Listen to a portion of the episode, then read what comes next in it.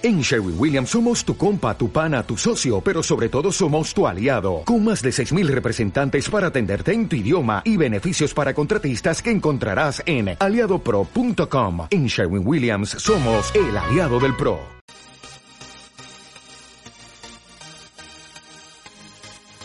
Bienvenido al podcast de Expresar Emociones.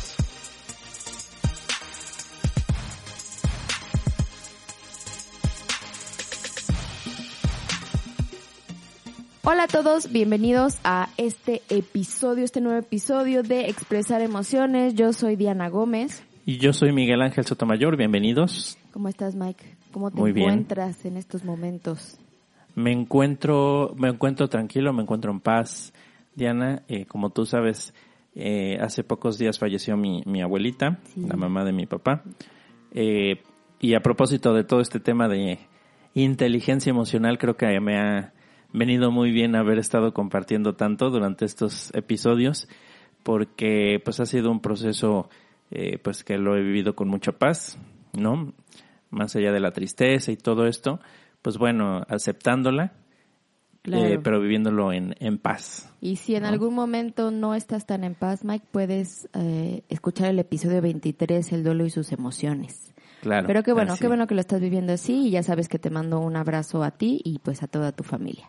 Muchas gracias. Y bueno, pues mientras te platico de qué vamos a hablar el día de hoy, ¿sale? Muy bien, a ver, cuéntamelo Vamos todo. a hablar de lo que se conoce eh, coloquialmente como la generación de cristal. ¿Has escuchado de este término? Sí lo he escuchado, Diana. No lo he, eh, digamos, no me he metido, no lo he analizado a profundidad, pero sí lo he O escuchado. sea, te es indiferente como el podcast pasado el- que hablamos de la el anterior. indiferencia. El 106. no, no, no. No le había dado eh, la suficiente importancia, pero bueno, ya estamos eh, hoy para hablar de eso. Es correcto. Pues la generación de cristal eh, se le dice de una forma peyorativa a un grupo de jóvenes nacidos aproximadamente entre 1990 y el año 2000. Digo aprox porque en la diferente en las diferentes fuentes que consulté variaba por unos años, pero bueno, de 1990 a 2000 donde lo que se dice es que sobresale su fragilidad emocional, ¿no? Se les acusa de, de ser esta generación de, de cristal por delicados, por hiperse- hipersensibles. Y justamente por eso se les puso de cristal, porque pues ah, se rompen fácilmente al menor contacto con la adver- adversidad. Hoy, hoy, hoy vengo muy trabada de mi, de, mi dicción, exactamente.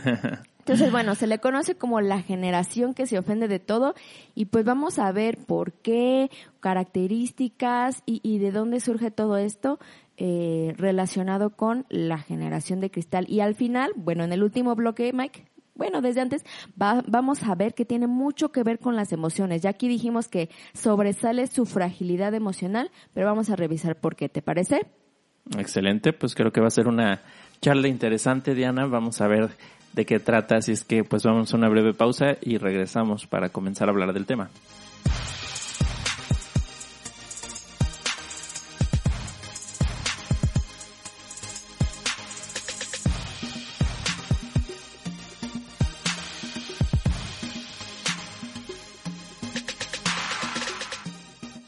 Y pues ya regresamos, Mike, para empezar a hablar de lleno de este tema de hoy, de generación de cristal, no de generación, generación de cristal. este, Muy bien. Este término fue acuñado por la filósofa Montserrat Nebrera y también se refiere a lo que conocemos con la generación Z. Ya ves que hay generación X, Y, Z, los millennials, etcétera, etcétera. Entonces, Sí. a esta generación de cristal es la generación Z, como habíamos comentado, los nacidos entre 1990 y el 2000. ¿Conoces a alguien que entre en esta categoría? Sí, a algunas personas, a varias. Yo de entrada a mi hija. Entonces, en esta categoría eh, es una categoría social de un ánimo inestable, es decir, que las personas nacidas entre estos años tienen un ánimo inestable. Y lo define específicamente la filósofa Montserrat Nebrera, que es un grupo humano paradójicamente inseguro. Te lo voy a de- decir ¿cómo, cómo lo define? Grupo humano paradójicamente inseguro en relación con las capacidades personales y económicas de sus componentes. ¿Y a qué se refiere esto? Sobre todo lo de paradójicamente inseguro, porque es, es como incongruente. O sea, son, son personas o son pues chavos que han de estar, bueno, sí, entre los 20, este, de 20 a 30 años más o menos, que pertenecen a un estatus económico medio, medio alto, o bien que son indirectamente solventes. Eso quiere decir, bueno, que sus papás, o sea, que viven bien, ¿no? Que, sus papás los mantienen, que habitan en lugares privilegiados, que estudian en escuelas o en universidades privadas, algunos que, ya trabajan. dime, dime. Sí, este, pues a lo mejor también este, pues su círculo social, ¿no? Eh, pues tienen relaciones eh, con, vamos a decir, influencia hasta cierto modo, ¿no? También eh, por, por su posición económica, ¿no? Sí, exactamente. O sea, tienen muchos beneficios, sobre todo beneficios en, en el aspecto económico. Están, uh, viven bien, eh, están en un sector económico acomodado. Entonces, por eso es que, que aún teniendo estos beneficios, eh, son inseguros. Por eso dice grupo humano paradójicamente inseguro, porque a, pesar de tener estudios, a pesar de tener una buena, eh, un buen estatus económico, aún así sobresale su fragilidad emocional. Aún así son inseguros en este aspecto de las emociones, a pesar pues de todos los beneficios con los cuales cuentan. Entonces, esto es una de las características. ¿Me ibas a decir algo, Mike? Que aquí, eh, sí, eh, que eh, cuando hablamos de paradójicamente, ¿no? Porque tienen esto, paradójicamente son inseguros. yo creo, y es lo que vamos a hablar, me imagino, ¿no? Y vamos a analizar que pensamos que si tienen ciertos privilegios, si tienen ciertas comodidades, eso debería ser causa de que, pues, de que fueran seguros, ¿no? Eh, como si una cosa llevara a la otra y sin embargo pues no es así, por eso se presenta este, este fenómeno, ¿no? Exactamente. Y sí, justamente ahorita vamos a ver también un poquito de dónde viene. Mientras te voy platicando un poquito más de las características de este grupo. Ellos nacieron con la tecnología de los teléfonos inteligentes, cosa que tú no hiciste, Mike ni tú ni yo, tú y yo vimos evolucionar desde que no había computadoras hasta que empezó el Internet. Yo me acuerdo en la secundaria, eh, recién conocí el Internet y yo la verdad es que no, no entendía, o sea, cómo era eso de que podías hablar con alguien en otro país, quién era, ¿no? Entonces, pero no. Estas personas, eh, pues ya nacieron con la tecnología de los teléfonos inteligentes y de las redes digitales, perdón, de las redes sociales. Eso quiere decir que son, pues, nativos digitales. ¿No? Entonces, eh, también este acercamiento emocional, más bien, por lo tanto, este acercamiento a la tecnología los ha alejado de sus emociones, ¿no? El estar también tan cerca, tan cerca de la tecnología, los ha mm, mantenido distantes de sí mismos e incluso de otras personas.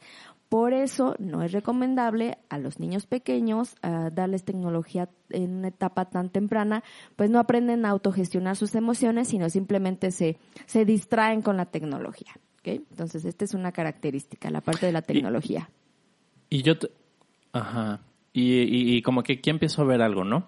Eh, hemos platicado, no, no sé, no recuerdo si lo hemos hablado en el podcast, posiblemente sí, o lo hayamos mencionado, pero estoy seguro que tú y yo sí lo hemos llegado a platicar en algún momento, eh, de que, eh, pues, es todo, todo esto, estos distractores, ¿no? Estos distractores como el teléfono celular, las redes sociales, todo lo que puedes hacer ahí, pues no permiten que, que haya espacio como para el aburrimiento, que no haya espacio, vamos a decirlo así, para la incomodidad.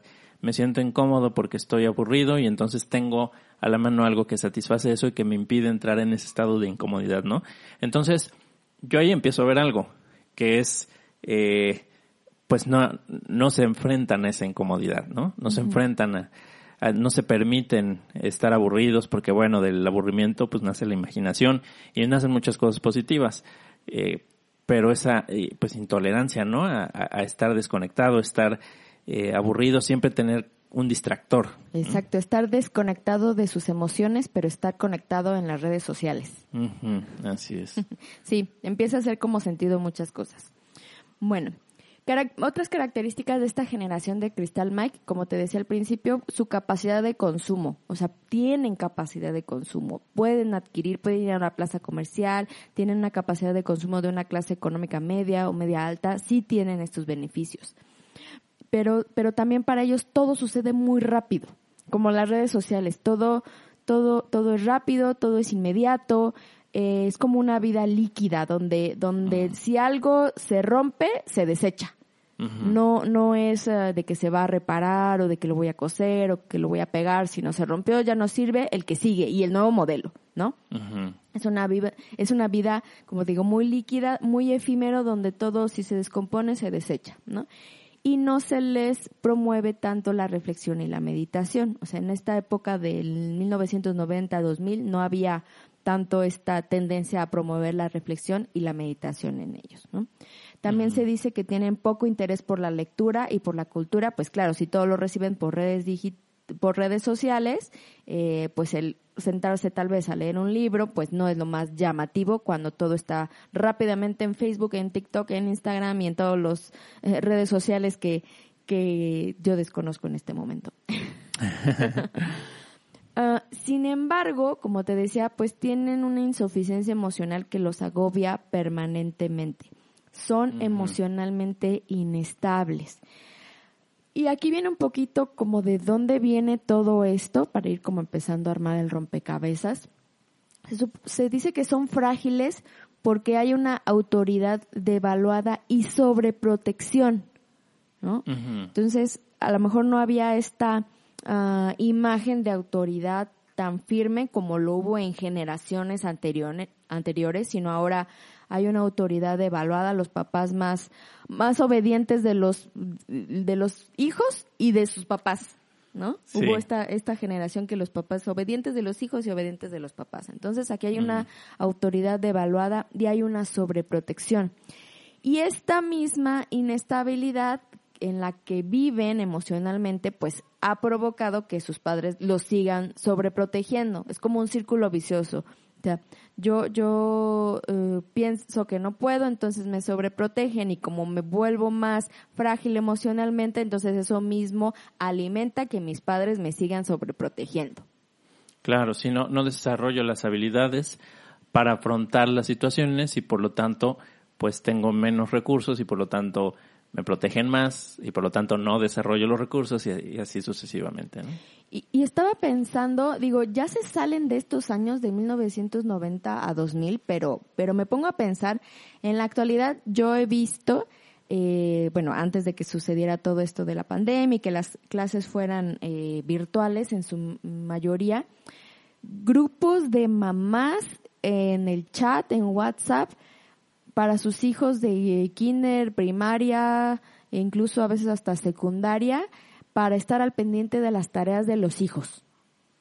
Sí. Digo, ya se salen de estos años del, no- del 90 al 2000, pero pues eso para mí también es una sobreprotección, es querer solucionarle al hijo porque pienso que pues él no va a poder solo, o sea, no va a poder ser responsable de sus propias actividades. Y aquí, desde ahí empieza la sobreprotección, el mensajito al hijo de es que tú no eres capaz de hacerlo, mejor yo, mejor yo veo qué es lo que necesitas. Claro. Yo me hago cargo de tus necesidades. Que incluso, bueno, a lo mejor eh, está más marcado en esta, en esta banda, ¿no? De- de años, en esta, en esta franja, ¿no? En ese rango. Pero, eh, pues yo creo que ejemplos, pues a- a- podemos sacar de cualquier edad. Por ejemplo, ahorita me viene a la mente una persona que siempre ha estado, eh, nunca ha enfrentado sus problemas. ¿Quién? Dime su nombre. No, no te puedo decir su nombre, pero, pero es una persona que tiene más de 60 años actualmente Ok. y, y, y de alguna forma sigue sin ser quien enfrenta sus, sus problemas, sus responsabilidades, sin ser quien las afronta y siempre hay alguien, ¿no? Que, que, que ve por él, eh, por esta persona. Entonces, eh, digo, hay algunas características también como esa fragilidad emocional, ¿no? Todo se lo toma personal, eh, ya, bueno, hay varias cosas que yo creo que sería interesante hablar como que también de este tipo de fenómenos, pero pero lo que voy es, tiene características similares a lo que aquí estamos o, estás compartiendo, Diana, y, y, y es de- nacido en los 50, ¿no? Entonces, pues bueno, es, eh, hay, ejemplos en cualquier generación, yo creo. Sí, definitivamente en cualquier generación podemos encontrar eh, pues casos donde las personas no se hacen responsable de, de la parte emocional, pero justamente esta generación de cristal se caracteriza porque posiblemente la mayoría, no te puedo decir si el Claro. 80 o el 90%, pero la mayoría o muchos, ¿no? O sí, una gran cantidad, sí. Sí, exacto. Son frágiles emocionalmente eh, y por todas estas características que te he estado mencionando. También eh, tienen baja autoestima y confían muy poco en sus habilidades. Por eso necesitan reconocimiento constante, constantemente de cómo fue, cómo lo hice, estuvo bien, así como apláudanme para, para Sí. saber, estar, estar segura que, que lo hice correctamente. Y, y por esto mismo pues tienen poca tolerancia a la crítica, al rechazo y a la frustración. No, pues sí. Fíjate que justo cuando yo estaba leyendo todo esto dije, bueno, pero ¿por qué? ¿Quiénes son los papás de esta generación, no? Y fue por eso ahorita lo vamos a seguir platicando, pero lo que te comentaba de que de que hubo una autoridad devaluada y sobreprotección, justamente por los Claro. papás que eran eh, obedientes de sus hijos y obedientes de sus papás, porque dije, bueno, si estos chavos son intolerantes a la crítica, al rechazo, a la frustración, pues algo tuvo que ver los papás de toda esta generación, ¿no? Algo en común. Claro, sí. Estaba muy interesante. Pero bueno, carecen de empatía y este, hablamos de empatía específicamente en el podcast número 60. Ujú. La toma de decisiones no es su fortaleza, justamente deben eh, tener este reconocimiento y preguntar si sí lo están haciendo bien o no, porque pues confían muy poco en sus habilidades. Y la emoción, bueno, más bien, adivina cuál es la emoción que más eh, se permea en esta generación de cristal. El miedo, voy a, ¿Vas a adivinar? voy a adivinar. ¿O estás leyendo lo que escribí? Exactamente, el miedo. Ajá. El miedo es la emoción que predomina en esta generación de cristal, sobre todo porque tienen miedo al compromiso. ¿no? Entonces, eh, es- esta emoción es ah, la que los va guiando a través de su vida. Entonces, algunas otras características de esta generación es que son jóvenes competitivos, son muy competitivos unos con otros, están preparados para el éxito, les gusta triunfar, les gusta la fortuna, les gusta prepararse académicamente, les gustan los viajes, la vida, todo lo bueno les encanta, pero al menor problema, si algo sale mal, si fracasan, si son criticados, si los viste feo, sus emociones colapsan y sus pensamientos se pueden volver catastróficos, pero catastróficos incluso desproporcionadamente, ¿no? Se desata en ellos una, una intolerancia que puede culminar en ira, en violencia física y, y en situaciones eh, ya muy alarmantes es- se puede llegar incluso hasta el suicidio. Es decir, si son, si sus emociones sí colapsan y se vuelve catastrófico la respuesta ante si es que algo sale mal, ¿no? Llegando Diana, eh, incluso hasta el suicidio, que vamos a hablar de esto Wow. en otro podcast. en dime, otro dime. podcast. Eh, bueno, ahorita que decías de, de la toma de decisiones que no es su fuerte, hablamos también de la to- de emociones y, y- y tomar decisiones en el episodio 29 y la relación que tiene el tomar decisiones con precisamente con, con cómo gestionamos nuestras emociones, ¿no? Entonces, bueno, por si quieren más más información, eh, episodio 29. Correcto.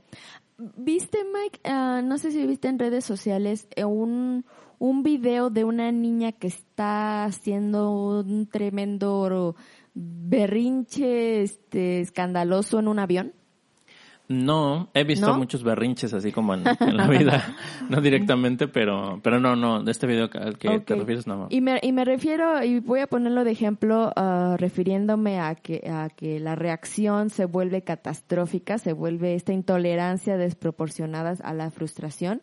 Es una chica que está en un avión y, y solamente al principio se ve que está haciendo una rabieta impresionante con su mamá y la mamá trata de que tranquilizarla y la hija, no sé, a lo mejor adolescente, un poquito más grande, pero empujándose y gritando y suéltame, o sea, desproporcionadamente.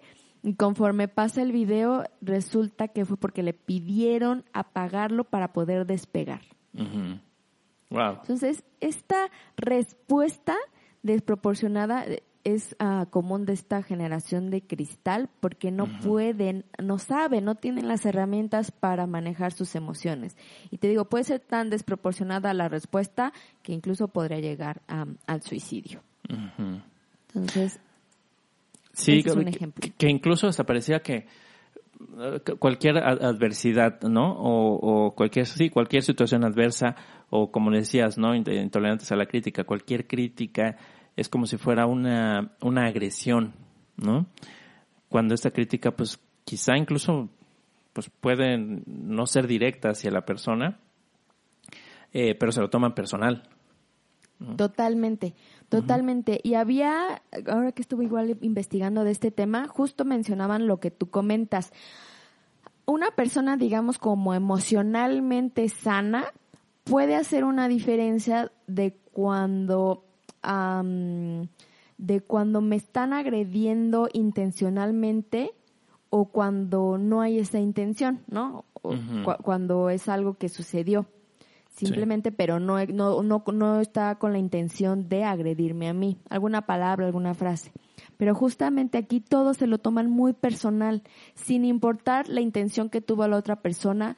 Para mí, yo, generación de cristal, todo va a ser ofensivo y todo va a ser personal y entonces yo tengo el derecho a ofenderme y a expresar mi frustración y mira de esta manera desproporcionada sin preguntar si tu intención fue lastimarme, si lo hiciste a propósito o si no.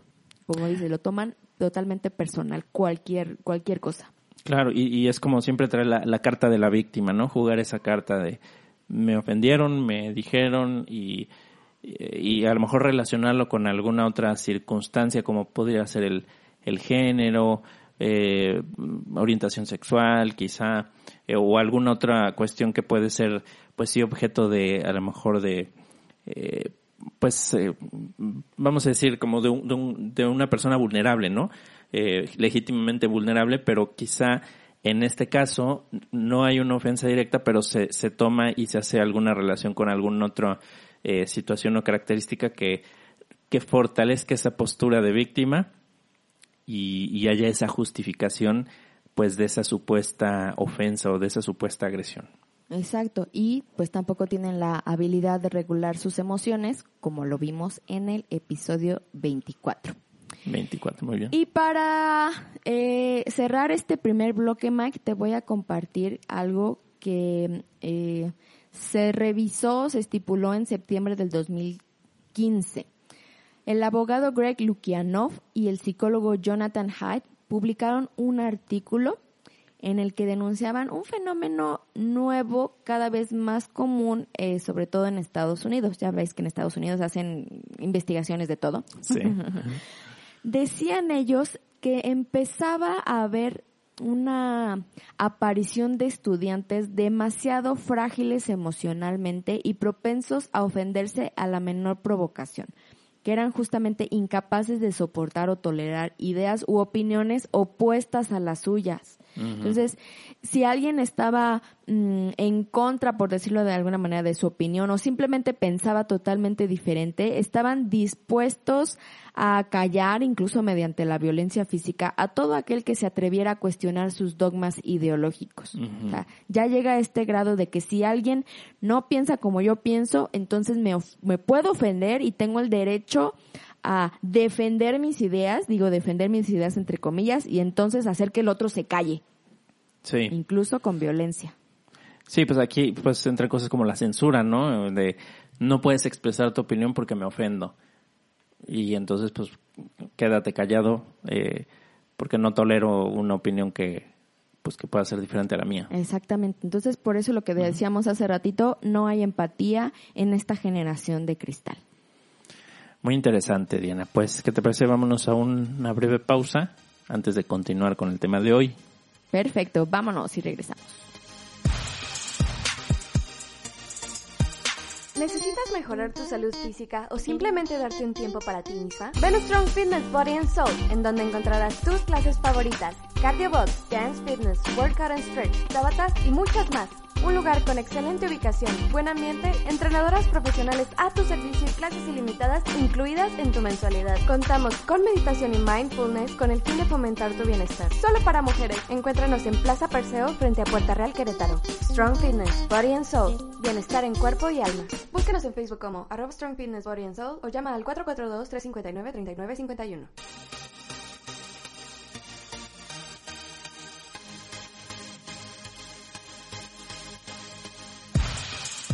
Y ya estamos de regreso para continuar hablando del tema del día de hoy, que es la generación de cristal. Y veíamos algunas características eh, desde un punto de vista, desde luego, o desde una perspectiva acerca de eh, esta generación de cristal, o llamada así, en donde pues está la fragilidad emocional, eh, la incapacidad para enfrentar problemas, eh, poca empatía o baja empatía, eh, intolerancias y opiniones contrarias a la, a la opinión propia y que estés en una, eh, generalizando desde luego dentro de eh, una población de jóvenes nacidos entre 1990 y el 2000. Pero esto que hemos platicado pues es solo una perspectiva, es un lado de la historia, ¿no? Pero eh, pues como todo siempre hay diferentes formas de ver las cosas, diferentes formas de apreciarlas, ¿no, Diana? Hay el otro lado de la moneda. Así es, el otro lado de la moneda. Entonces platícanos, por favor, Diana. Sí, Mike, fíjate que, que dije, bueno, no puede ser todo malo, sino pues todos los de 1990 al 2000, este, pues, pues no sirvieron de mucho a la humanidad, ¿verdad? Entonces dije, bueno, ¿qué, qué aspectos positivos trae esta generación? Porque todas las generaciones, bueno, tienen sus pros, sus contras y pues viven en ciertas etapas de la historia de la humanidad. Eh, pues con ciertas características. Entonces, digamos que la otra versión, el otro lado de la moneda de esta generación de cristal, es que puede ser que sea la generación que se cansó de ser permisiva con costumbres que avalan eh, problemas como el machismo, la xenofobia, el racismo y la explotación laboral. Claro, puede sí. ser justamente esta generación que dijo, ya, suficiente, no más. Entonces, de ser una sociedad con creencias muy arraigadas, donde eh, ciertas conductas nos eran completamente normales y pues no nos ofendíamos porque eran parte de nuestra de nuestra cultura. Ahora con esta generación, pues muy posiblemente aparecen para cuestionar y discutirlo todo. Y entonces Claro, sí. eh, tumbar o por lo menos cuestionarnos este tipo de creencias y ahora eh, generar movimientos pues como, como el feminismo, por ejemplo. Sí, Y, y justo...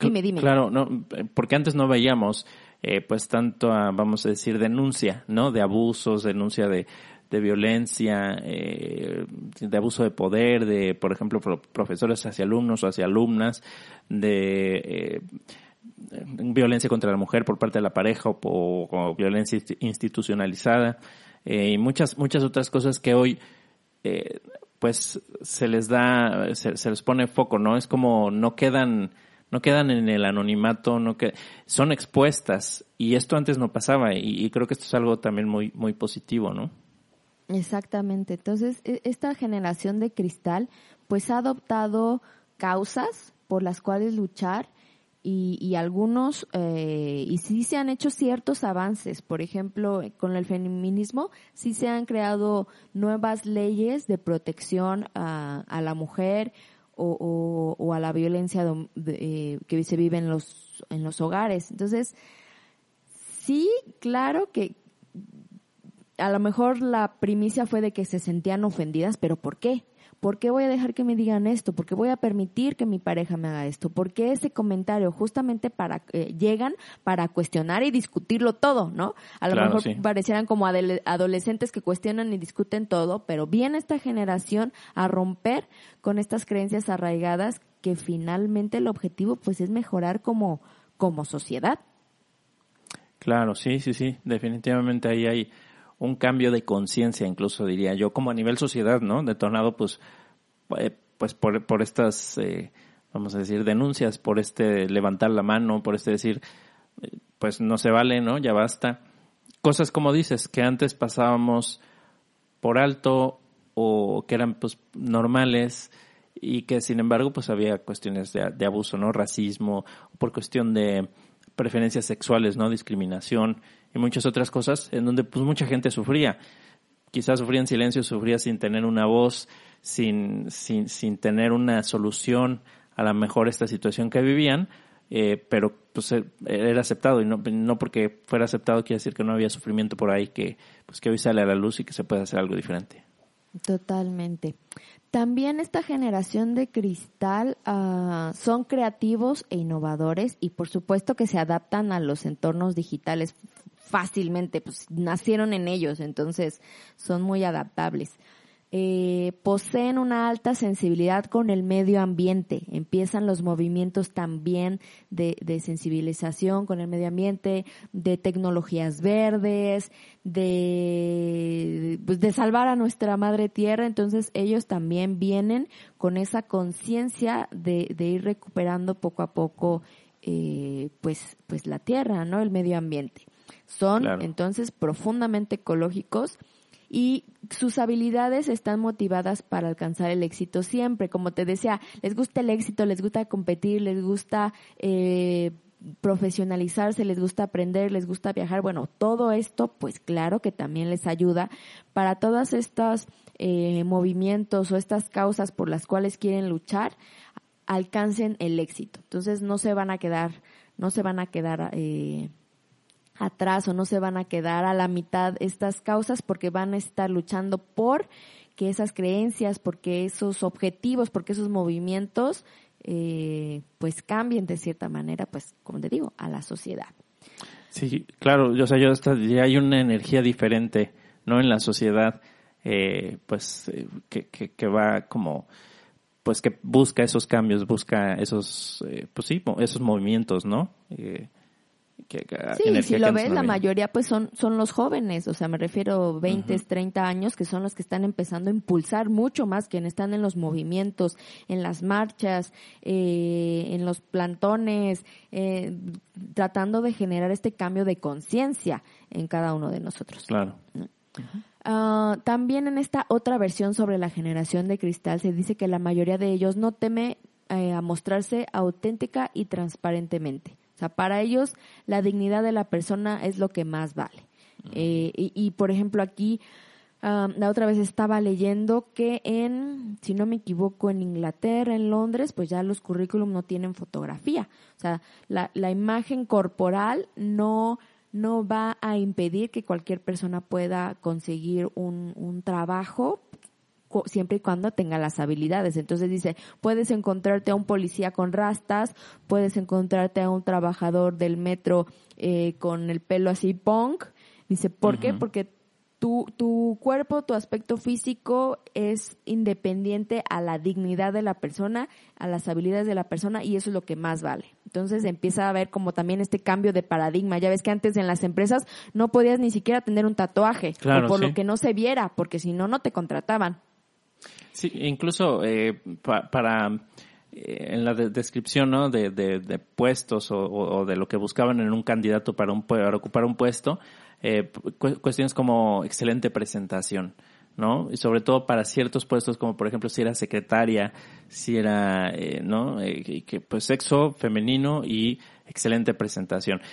Cuestiones de este tipo que hacen referencia a un estándar de apariencia física para, para poder aplicar siquiera para un, para un empleo, ¿no?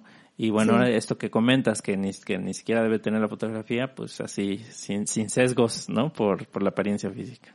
Exactamente. Entonces, como vemos, pues también esta generación de cristal, pues tiene muchas características positivas, por decirlo de alguna manera, que, que vienen a cambiar y también a aportar algo a esta, a esta humanidad, a esta sociedad, uh -huh. ¿no? Y bueno, te decía también hace ratito, Mike, que yo me pregunté, bueno, ¿y quiénes son los padres de esta generación? ¿No? Ya hablamos de sus características positivas, de sus características negativas, de esta dualidad que tienen todas las generaciones. Y yo dije, bueno, ¿y de dónde vienen? ¿Cómo se crearon? ¿Por qué son como son? ¿No? Claro. Entonces, la pregunta que me hice fue, ¿quiénes son los padres de esta generación? Y encontrándome esto, dice que son hijos de la generación X. Entonces hablábamos que la generación de cristal era la generación Z y son hijos de la generación X que habla de 1970, 72, 1980 más o menos. Y se supone que estos padres, esta generación X, ellos atravesaron carencias y entonces se empeñaron en salir en salir adelante para darles a sus hijos pues una mejor calidad de vida, ¿no? Lo típico es que tenga todo lo que yo no tuve, Sí. ¿No? Y pero esto, por muy positivo que sonaba, le voy a dar a mis hijos todo aquello que yo no tuve y que estudien en las mejores universidades y que tengan el automóvil porque yo me movía en bicicleta, o sea, que tengan todo lo mejor, todo todo todo lo que yo no pude tener. Esto trae también sus problemas, ¿no? Chicos justamente más despreocupados, más frágiles, que si se les pierde el celular es, híjole, una frustración irracional y desmedida, ¿no? Porque tienen todo a la Sí, es, mano es muy un rápido. gran problema, ¿no?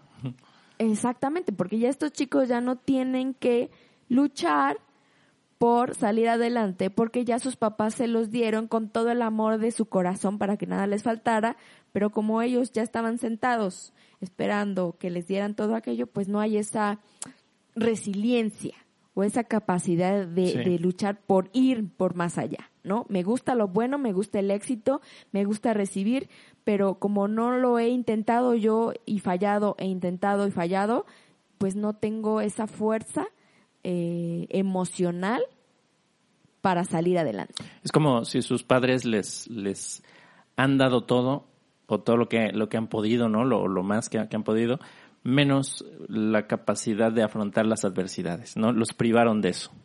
Exactamente, y los padres estoy segura que lo hicieron con todo el amor de su corazón por, para sus hijos, para que no les faltara nada, pero pues esto genera otras características en estos chicos, ¿no?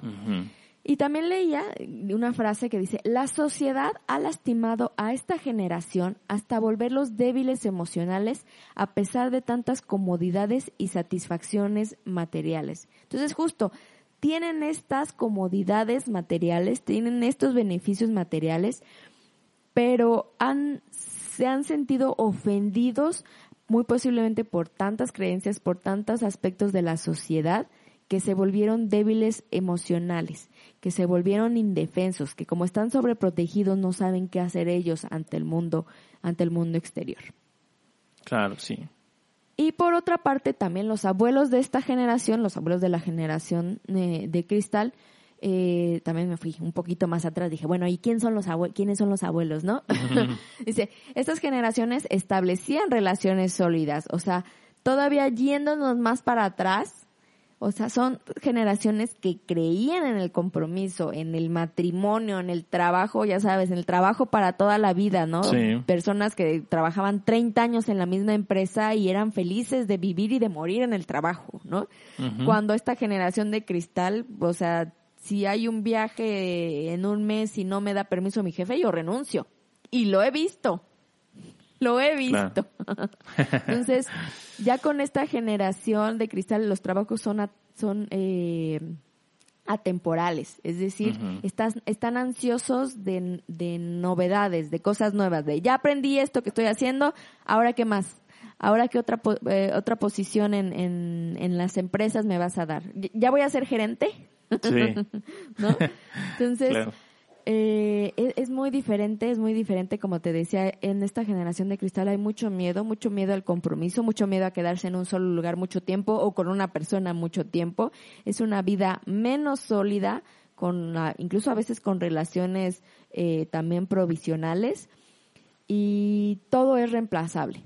Todo es reemplazable. Sustituyen lo que parece viejo. Todo, todo, todo es reemplazable. Y algo que me puse a pensar, Mike, que tú de seguramente, seguramente lo has vivido en, las sesiones de coaching, y si no, eh, me dices que no y ya. Muy bien. es que muchas, o, o todas estas generaciones, muchas de estas generaciones están trabajando juntas en las empresas. Claro, sí, sí. Estamos en una época donde hay, hay personas de la generación X, de la generación Y, de la generación Z, trabajando en Los el mismo lugar, baby en el mismo entorno incluso. laboral. Exactamente, o sea, tenemos no sé, tal vez unas cuatro o cinco generaciones, a lo mejor unas cuatro, trabajando en la misma empresa, en el mismo entorno laboral. Y entonces ah, las empresas pues deben o, ya las tienen o, estar generando nuevas estrategias para entender a, las diferentes generaciones, ¿no? Eh, a mí me, pasaba cuando antes estaba en, el corporativo de esta empresa eh, internacional, donde efectivamente había personas que eh, aspiraban a tener un trabajo de por vida, de, estar, de ganar el premio de los 20, de los 30 y de los 40 años trabajando en el mismo lugar y eso era eh, aspiracional. Y había chicos de recién ingreso que ellos preferían entrar a, a, programas donde cada seis meses iban cambiando de trabajo, por, sí, de, de, puesto, porque querían conocer muchas áreas de la empresa y, y cambiar y rotar. Y si podía haber una, uh, un intercambio hacia otro país o hacia otra ciudad, inmediatamente lo iban a tomar. Entonces, hay, hay todas estas generaciones en un mismo lugar trabajando con diferentes objetivos, con diferentes mentalidades los planes de recursos humanos de las empresas empiezan a, ser diferentes, muy diferentes a como lo eran con nuestros padres y con nuestros abuelos. Claro. Muy bien. Diana, ¿te parece si nos vamos a un corte y regresamos en un momento para concluir con este tema? Por supuesto, vámonos. Regresamos.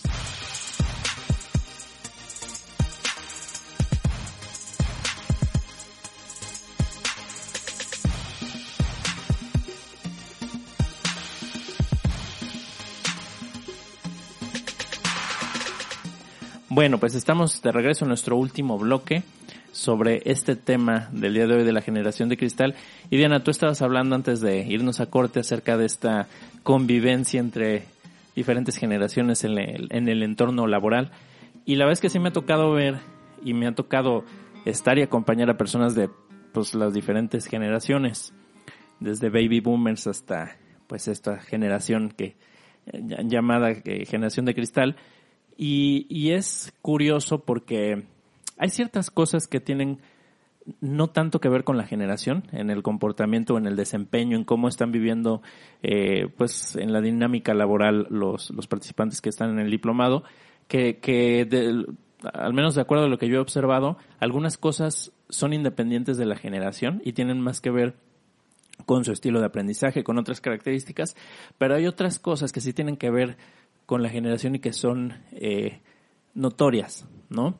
Eh, y, aquí, pues, algunas de las cuestiones que, que saltan un poquito a la, a la vista de, de, cómo conviven estas personas es, pues, que hay ciertas cosas que son difíciles de entender para unos y para otros, ¿no?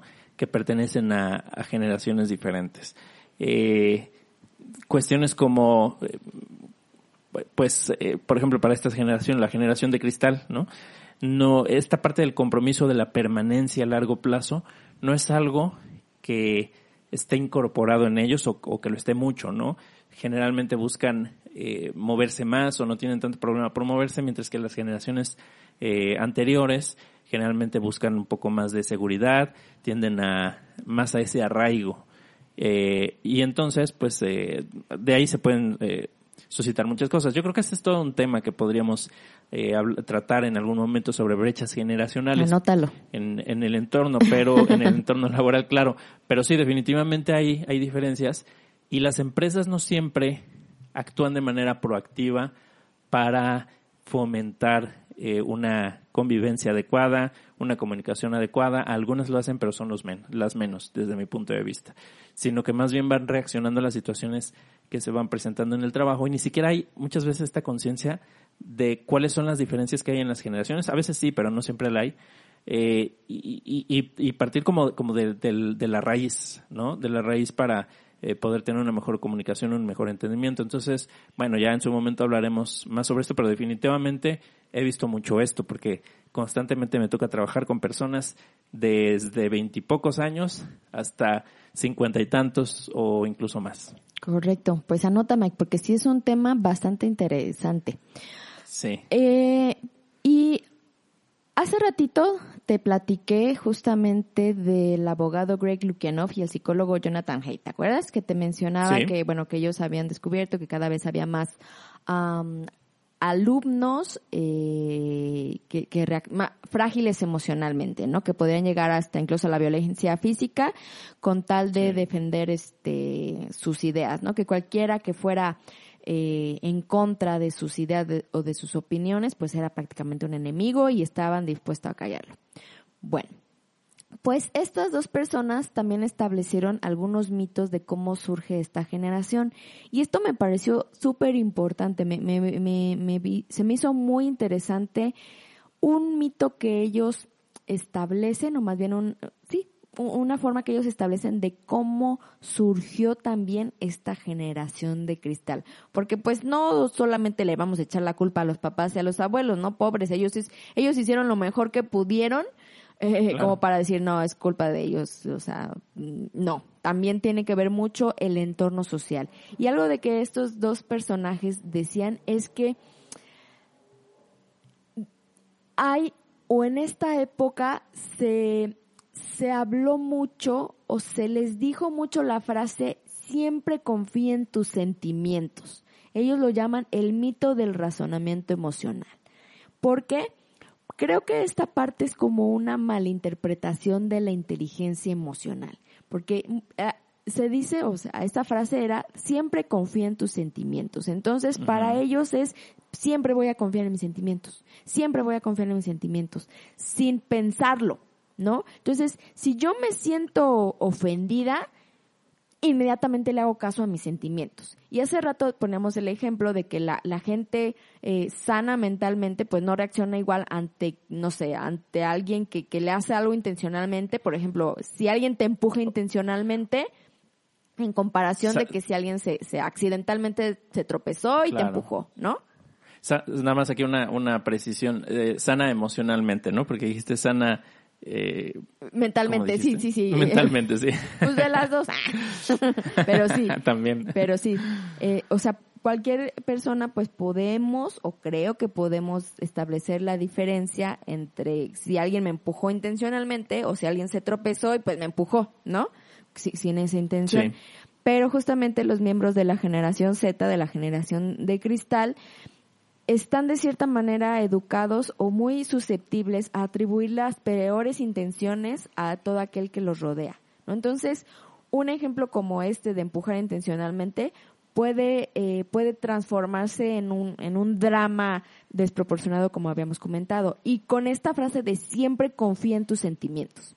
¿No? Y justo porque empezaba todo esto de la inteligencia emocional ya a permearse más en la sociedad, no solamente entre psicólogos o entre profesionistas, sino en la sociedad. Entonces, el eh, escucha tus sentimientos, escucha tus emociones. Entonces, aquí creo que hubo una mala interpretación de la inteligencia emocional y es que sí debemos cuestionar y analizar nuestras emociones.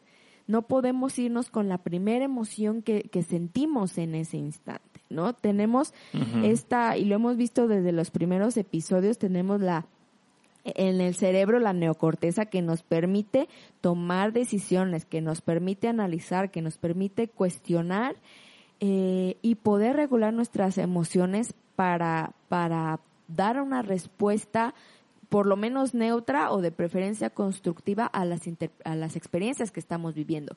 Pero si yo únicamente me voy así como caballo desbocado de siempre confía en tus sentimientos, puede ser muchas veces eh, contraproducente. Por ejemplo, si hoy, si yo tengo un objetivo y quiero eh, bajar de peso y ya tengo mi dieta y mi alimentación y, y estoy siguiendo un régimen de ejercicios y yo sé que esto pues va- se va a empezar a ver resultados en tres meses, pero hoy, hoy me siento triste, hoy me siento cansada, hoy me siento desolada, hoy me siento confundida hoy le voy a hacer caso a mis sentimientos y mis sentimientos dicen que quiero un pastel de chocolate enorme. Claro, pues es sabotearse, ¿no? Sabotear los esfuerzos, los, el progreso, eh, por, claro, si nos quedamos solo con las emociones, pues también tenemos el razonamiento.